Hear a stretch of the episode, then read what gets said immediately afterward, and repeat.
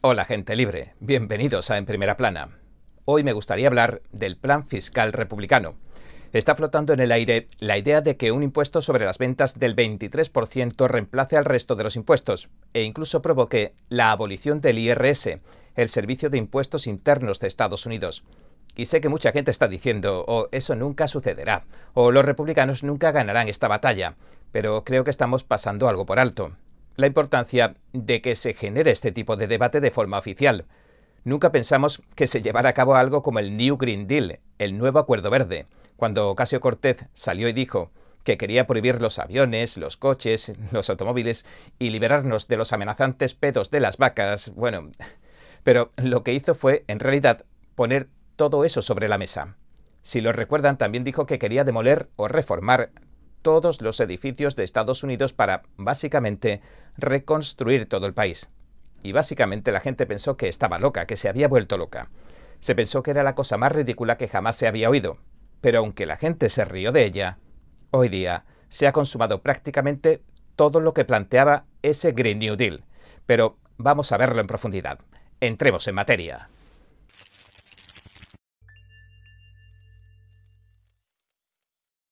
Y lo que no se ha hecho todavía del Green New Deal, ese proyecto descabellado a priori, lo están desplegando ahora, en estos momentos, de una manera u otra. Así que al parecer, la broma no era tal, y al final han acabado riendo los últimos. Dicho esto, los demócratas tienden a hacer esto muy bien, presentan una idea loca al público, una idea muy rara que la gente va a rechazar inmediatamente, porque se considera claro que es una idea terrible y que algo así nunca va a ocurrir. Sin embargo, los medios de comunicación corporativos siguen hablando de ello, siguen y siguen hablando de ello, como por ejemplo tenemos que prohibir los quemadores de las cocinas de gas. Tienes que sacar esos quemadores de gas de la cocina, de tu casa. Aunque no vamos a obligarte a hacerlo, deberías hacerlo. Y antes de que te des cuenta, las empresas están creando alternativas a los quemadores de gas. Y antes de que te des cuenta, los gobiernos locales están creando leyes obligatorias. Y antes de que te des cuenta, todos los grandes medios corporativos están repitiendo la misma cosa, taladrando en las mentes esa idea que hasta hace un momento todo el mundo pensaba que era una absoluta locura. Y no van a dejar de taladrarla, esa idea, cada vez más profundamente en tu cerebro. Y antes de que te des cuenta, quizás uno o dos años después, lo que pensabas que nunca sucedería, sucede. Y ves que con otras cosas también vuelve a suceder una y otra y otra vez. Los demócratas tienden a trabajar de esa manera. En cambio, los republicanos tendían a no jugar a este juego, al menos hasta la fecha. Solo presentaban algún tipo de oposición a estas ideas descabelladas. Solo hacían eso. Pero esto puede estar cambiando ahora, sobre todo cuando se trata del Freedom Caucus, la fracción pro-Trump que lidera el Partido Republicano. En realidad, ahora están tomando partido en este juego de las medidas radicales con cosas como la abolición del sistema de impuestos, el IRS, y con deshacerse por completo del impuesto sobre la renta. Y aunque serían buenas medidas, Dudo que vayan a implementarse de inmediato, pero lo importante es que están levantando las cejas de la opinión pública y trayendo a la arena pública este debate político. Y lo más importante es que ha hecho que la gente tome conciencia de que el IRS es una agencia que se creó hace poco. Cuando se fundó Estados Unidos, no existía ningún IRS, ni ningún impuesto sobre la renta formaba parte del sistema fiscal estadounidense. Aunque todo el mundo lo veamos ahora como algo de lo más normal, esto es algo que se ha inventado recientemente. En otras palabras, se podría decir que el impuesto sobre la renta y el IRS forman parte de una nueva normalidad, y que nunca se tuvieron porque no son cosas que resultaran necesarias. Y en este punto radica la importancia de este debate. Y aunque no se consigan logros en esta área inmediatamente, se ha dado comienzo a un debate público como el que usted y yo estamos teniendo ahora mismo lo que en mi opinión resulta ser tan importante como las posibles leyes que se puedan llegar a aprobar. Tiene que producirse un debate público, para que la gente se dé cuenta de que se necesitan realizar cambios. Eso forma parte del debate, y los debates, cuando se trata de sociedades libres, son una parte esencial del funcionamiento de nuestros países. Pero veamos algo. El Washington Post informó de que los demócratas arremeten contra el plan del Partido Republicano que pretende imponer un impuesto nacional sobre las ventas y abolir el IRS.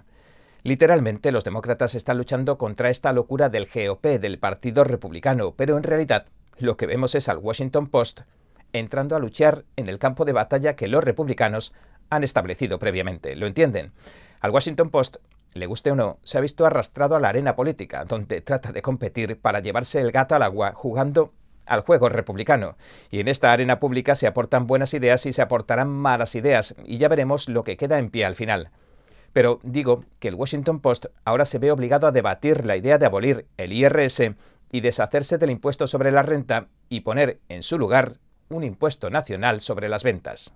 El periódico capitalino dice que la ley del impuesto justo, esta ley, patrocinada por el representante Earl Barry Carter y presentada este mes, anularía los impuestos sobre la renta, el patrimonio y las donaciones, e impondría en su lugar un impuesto nacional sobre las ventas del 23%, según la cita.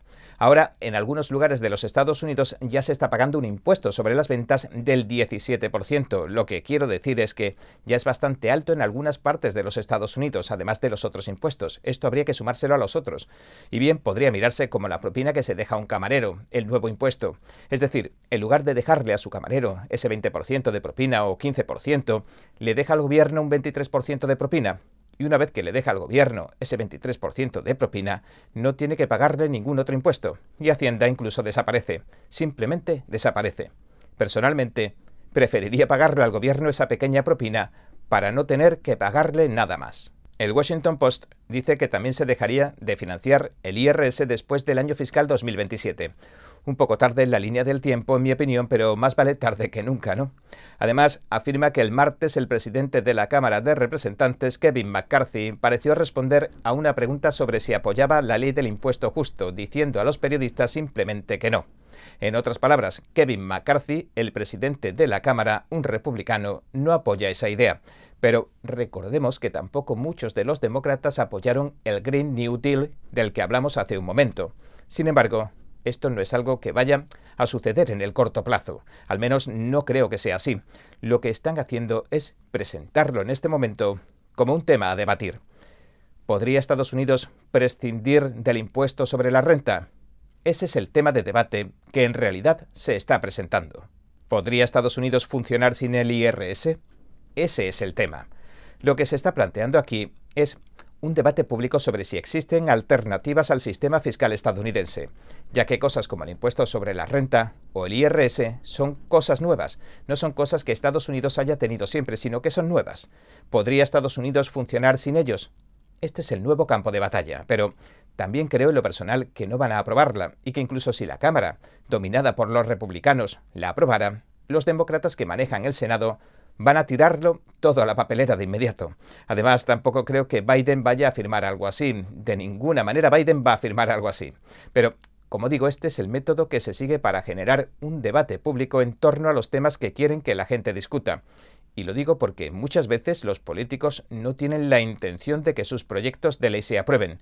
Simplemente están planteando un debate dentro de la esfera pública en torno a cosas que consideran importantes y una vez que la gente comienza a hablar de eso, se hace de dominio público, y solo entonces puede debatirse de forma seria y encontrar formas de implementarse. Es decir, se trata del primer paso que se da con este tipo de cosas, y esto es algo a lo que los demócratas han jugado muy bien. Son muy buenos en esto y lo hacen muy muy a menudo. Y en este contexto hablemos del demócrata Hakeem Jeffries. Ha hecho una declaración muy radical y al mismo tiempo está haciendo declaraciones falsas. El representante Hakeem Jeffries dice que los republicanos extremistas de MAGA, Make America Great Again, el movimiento pro-Trump, están tratando de imponer un impuesto sobre las ventas del 30% al pueblo estadounidense. Y dice, los detendremos, pero en primer lugar no es del 30, sino del 23. Y también hay que señalar que está eliminando el contexto, porque los republicanos no solo están tratando de que se adopte un impuesto sobre las ventas del 23%, sino que están tratando de que se elimine el impuesto sobre la renta y el IRS, es decir, el servicio de impuestos. En otras palabras, Hacking Jeffries está haciendo declaraciones engañosas mientras se abre el debate sobre la existencia o anulación del IRS. Y como acabo de decir, los demócratas hacen esto todo el tiempo.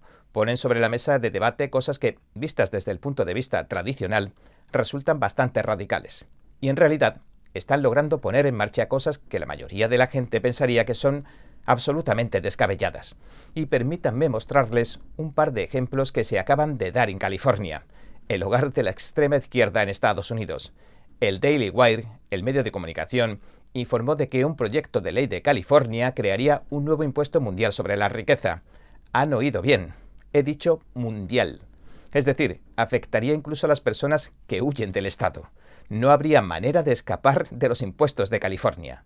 El Daily Wire dice que los legisladores de California presentaron un proyecto de ley para crear un impuesto sobre la riqueza en todo el mundo. Los demócratas pretenden apoderarse del 1,5% de la riqueza de todos los vecinos de California cuyo patrimonio neto exceda los mil millones de dólares aunque abandonen el estado.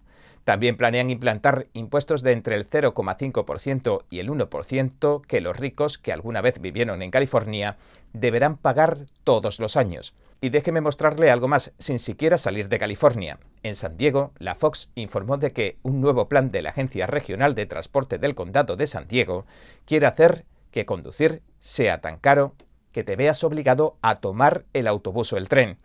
Han convertido más de 800 millas de autopista en carriles de peaje y han creado un impuesto sobre el kilometraje por cada milla que conduces. Lo único que digo es que así es como opera el socialismo. Tratan de imponer proyectos de ley desquiciados hacen cosas todo el tiempo que la mayoría del país nunca aceptaría. ¿Cómo lo hacen? Pues metódicamente, paso a paso y constantemente, y así se lo van metiendo en la cabeza a la gente. Lo propagan y repiten constantemente los medios. Dicen que es por el bien común, para sufragar los gastos de escuelas y hospitales, etc. Y al final, al menos en la mitad de ocasiones, logran implementarlas. Ahora los republicanos también se suben al carro y han empezado a jugar este juego. Y ya está sobre la mesa el debate sobre cuán necesario es el IRS, los impuestos federales o el impuesto sobre la renta. Esto es algo impensable hace unas semanas. Y bueno, este ha sido nuestro episodio de hoy. Gracias por sintonizarnos. Si le gusta nuestro programa, por favor, no olvide darle a me gusta, suscribirse y compartir este vídeo con sus amigos y su familia, porque todo el mundo merece conocer los hechos. Una vez más, gracias por ver en primera plana. Nos vemos mañana. Creo que informarse de verdad es más que solo conocer los hechos, es investigar, es buscar la verdad para ser libre. ¿Quieres saber más? ¿Quieres llegar a la fuente? Venga con nosotros al Descubierto, un programa donde no solo compartimos las noticias, sino que también vemos los hechos desde diferentes ángulos y de manera imparcial. Suscríbase gratuitamente a nuestro canal al Descubierto y usted podrá tomar una decisión informada. Lo esperamos de lunes a viernes en YouTube y en Epoch TV 19 y 30 hora del Este.